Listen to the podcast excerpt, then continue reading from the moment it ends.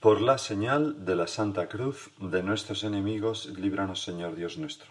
En el nombre del Padre, y del Hijo, y del Espíritu Santo. Señor mío y Dios mío, creo firmemente que estás aquí, que me ves, que me oyes. Te adoro con profunda reverencia. Te pido perdón de mis pecados y gracia para hacer con fruto este rato de oración. Madre mía Inmaculada, San José, mi Padre y Señor, Ángel de mi guarda, interceded por mí.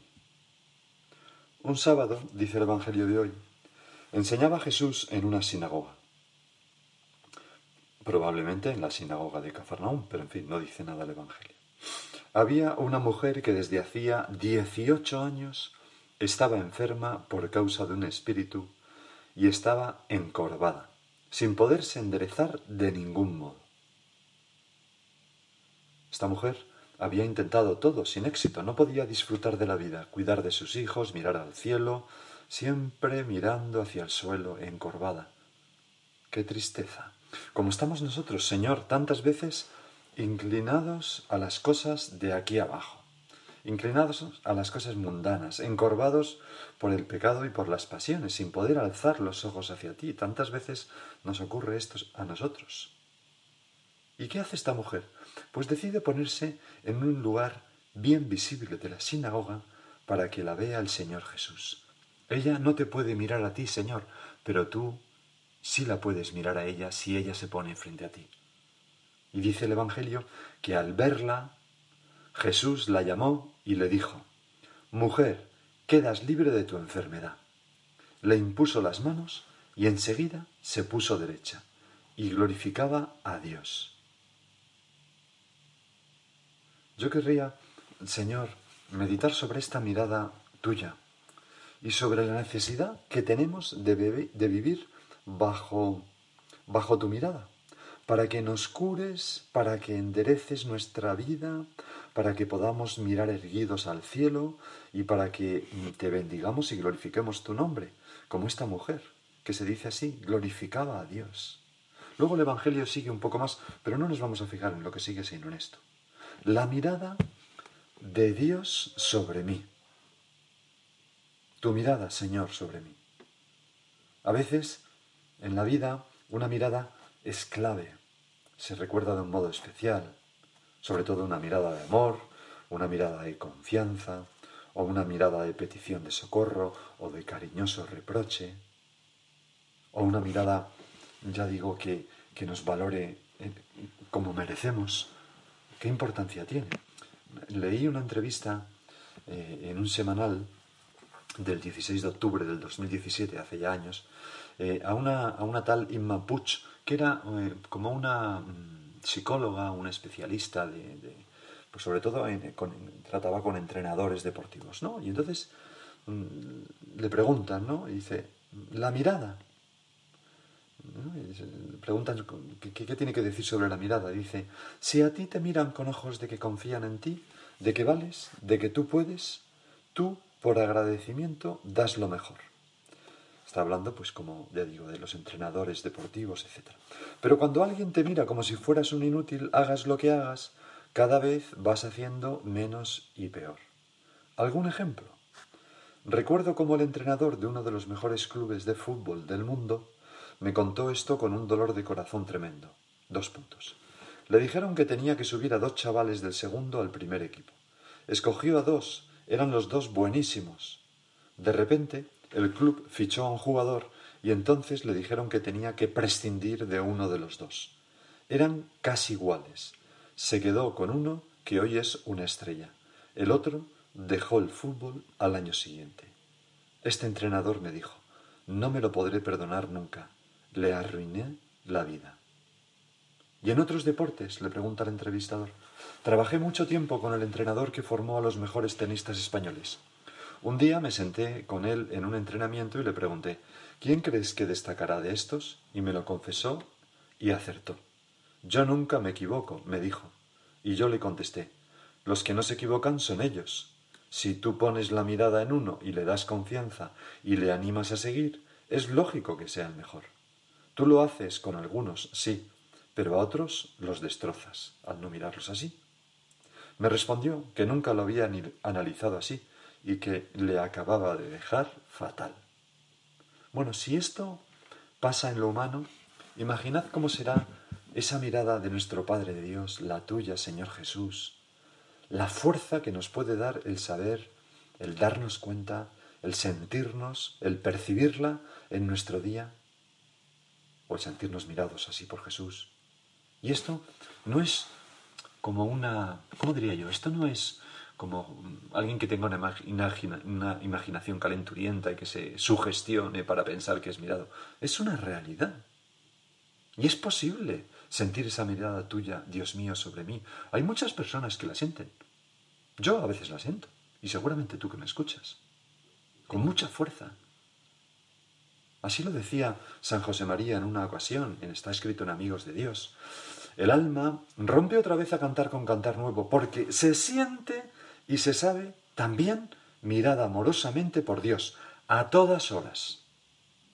Y entonces explica, no me refiero a situaciones extraordinarias, son, pueden muy bien ser, fenómenos ordinarios de nuestra alma, una locura de amor que sin espectáculo, sin extravagancias, nos enseña a sufrir y a vivir porque Dios nos concede la sabiduría, porque si tú, Señor, me miras con esa confianza, yo viviré bien, sufriré bien, lucharé bien. Y me miras así. Lo que pasa que yo a veces no me doy cuenta porque estoy encorvado hacia el suelo. Y me tengo que poner delante tuya para, para que a pesar de eso tú me mires y me toques y me cures. La consecuencia de sabernos mirados así por el Señor a todas horas, pues es alegría, fortaleza en el trabajo, fortaleza y, paz en las relaciones con los demás, santidad en el día a día. Por eso Santa Teresita de Lisieux, en una de sus poesías, dice estas, dice estas palabras que son maravillosas. Dice, la mirada de mi Dios, su encantadora sonrisa, eso es mi cielo. Porque qué poder tiene esa mirada tuya, Señor, sobre mí en esta tierra. Eso es mi cielo. El cielo va a ser saberme mirado con amor, no saberme, darme cuenta de que soy mirado con un amor impetuoso e inmenso por Dios. La mirada de mi Dios, su encantadora sonrisa. Eso es mi cielo. Señor, házmelo sentir. Y podemos pensar, ¿cómo es esa mirada de Dios? Pues vamos a ver algunas características que se nos pueden ocurrir, inspirándonos en un capítulo del libro Si conocieras el don de Dios de Jacques Philippe. Dice ahí este autor lo primero, y no le voy a ir citando, pero muchas cosas son suyas, ¿no? La mirada de Dios es una mirada que da la vida, una mirada que crea bondad. Es verdad, cuando Dios mm, crea el mundo, a medida que pone los ojos que existan los animales, los animales empiezan a vivir. Que exista el hombre, empieza a vivir.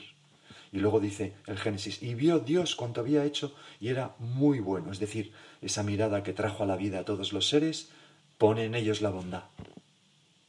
¿Por qué? Pues porque es una mirada llena de amor, porque Dios es amor. Su mirada no puede ser otra cosa que una mirada de amor.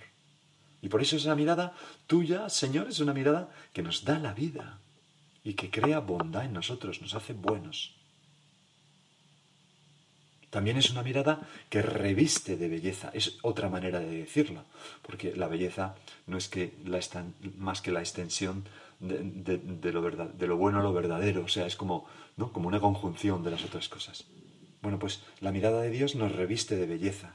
San Juan de la Cruz, aquel gran místico, en la estrofa número 5 de su cántico espiritual, escribe, Mil gracias derramando, pasó por estos sotos con presura, y yéndolos mirando, con solo su figura, vestidos los dejó de su hermosura.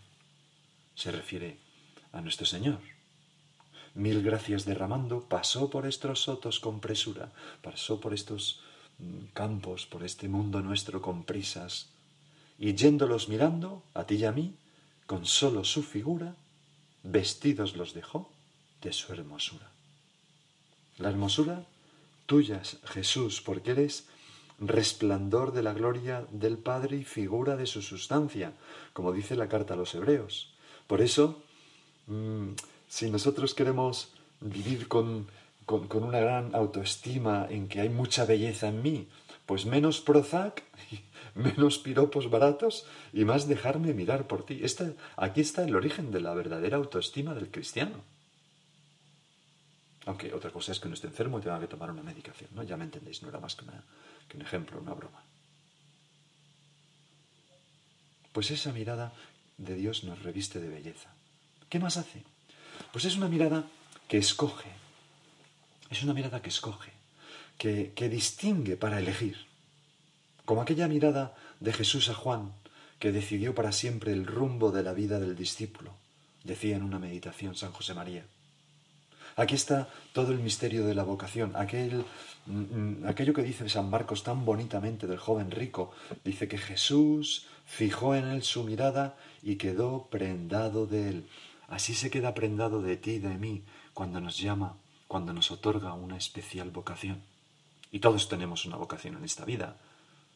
Todos la vocación al amor, todos la vocación a ser santos, muchísimos la vocación al matrimonio, muchos otros la vocación al celibato o a la virginidad cristianos.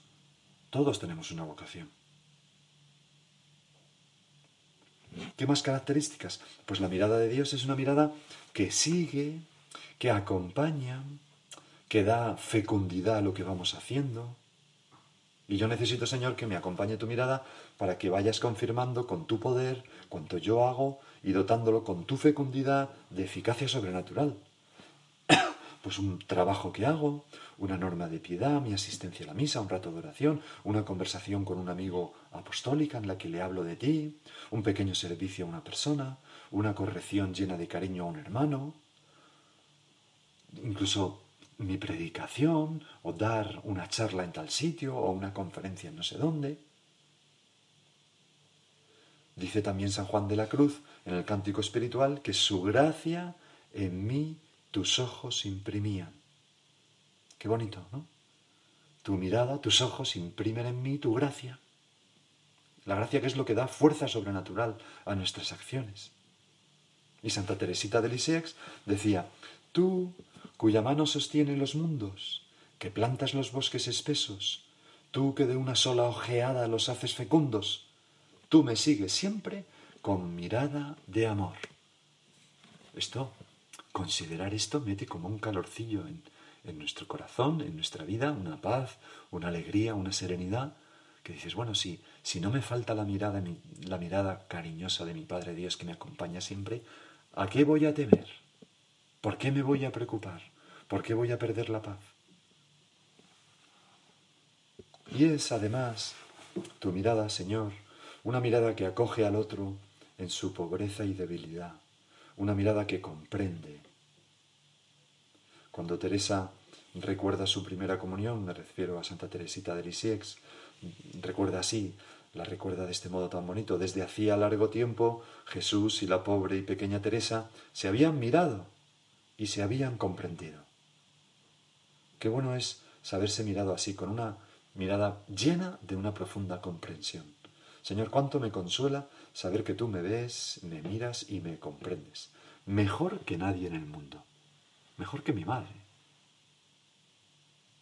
Y sobre todo, la mirada de Dios, como vimos con la mujer encorvada del Evangelio de hoy, es una mirada que purifica, que sana, Precisamente porque comprende y porque es una mirada esperanzada. No ve tanto nuestras heridas y nuestras manchas como, y nuestras enfermedades como nuestras posibilidades, la belleza profunda de hijos e hijas de Dios que hay en nosotros. Y por eso nos renueva, nos recrea en juventud perenne, ¿no? Yo hago nuevas todas las cosas, dice en la Sagrada Escritura, poniendo esas bocas en mano, esas palabras en boca de Dios. Señor, si yo me diera cuenta de que lo que más nos purifica es dejarnos mirar por ti, si nosotros nos diéramos cuenta de que eso es lo que más nos purifica, exponernos a tu mirada de amor, en la sagrada custodia, por ejemplo, yendo a una adoración, o en la confesión, cuando tú dentro del sacerdote o a través del sacerdote me dices, y yo te absuelvo de tus pecados, o en la Santa Misa cuando se nos muestra, este es el Cordero de Dios que quita el pecado del mundo, si yo me diera cuenta que eso Estar ahí simplemente bajando las defensas de mi corazón es lo que más me purifica y me cambia. ¿Cuántos sinsabores y frustraciones me ahorraría? ¿Cuántas veces iría a ponerme frente al sagrario de rodillas para decirme, Señor, sáname? O en la confesión. Hay un monje egipcio que se llama Mata el Masquine, que, no conoce, pues no, no conoce nadie, ni, en su casa a la hora de comer, pero en fin, yo, yo copio aquí unas palabras suyas que he tomado de ese libro de Jacques Philippe, que dicen así, si el pecador supiese que todas sus faltas, todas sus transgresiones y sus debilidades no provocan en Dios más que compasión y perdón, si supiese que esas faltas no pueden, cualquiera que sea su gravedad, acabar con su misericordia, ni imponer su amor ni perdón, ni impedir su amor un solo instante, el pecador no se agarraría a su pecado, no se contentaría con las tinieblas ni buscaría alejarse de Dios, esconderse como tras una pantalla para disimular su vergüenza y no ver el rostro del Altísimo, mientras éste se esfuerza en mostrarle su amor y llamarle. Sino que, ¿qué haría? Añado yo, pues lo que hemos dicho es ir corriendo y decir, Señor, cúrame, sáname, como esta mujer encantadora, ¿no? Que no podía mirar al cielo, pero se pone en la sinagoga donde Jesús le pueda ver, donde va a pasar Jesús para que le mire. Así nos ponemos nosotros de rodillas en un confesionario o delante de un sagrario, insisto. Y entonces se produce lo que dice San Pablo a los Corintios, que todos seremos transformados en un abrir y cerrar de ojos, un parpadeo de nuestro Señor.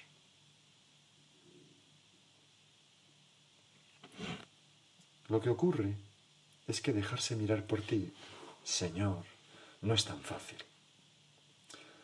No es tan fácil porque requiere mucha humildad y olvido de sí, y nosotros somos tan soberbios a veces y estamos tan centrados en nuestro yo. Vivimos, Señor, en la cultura del selfie.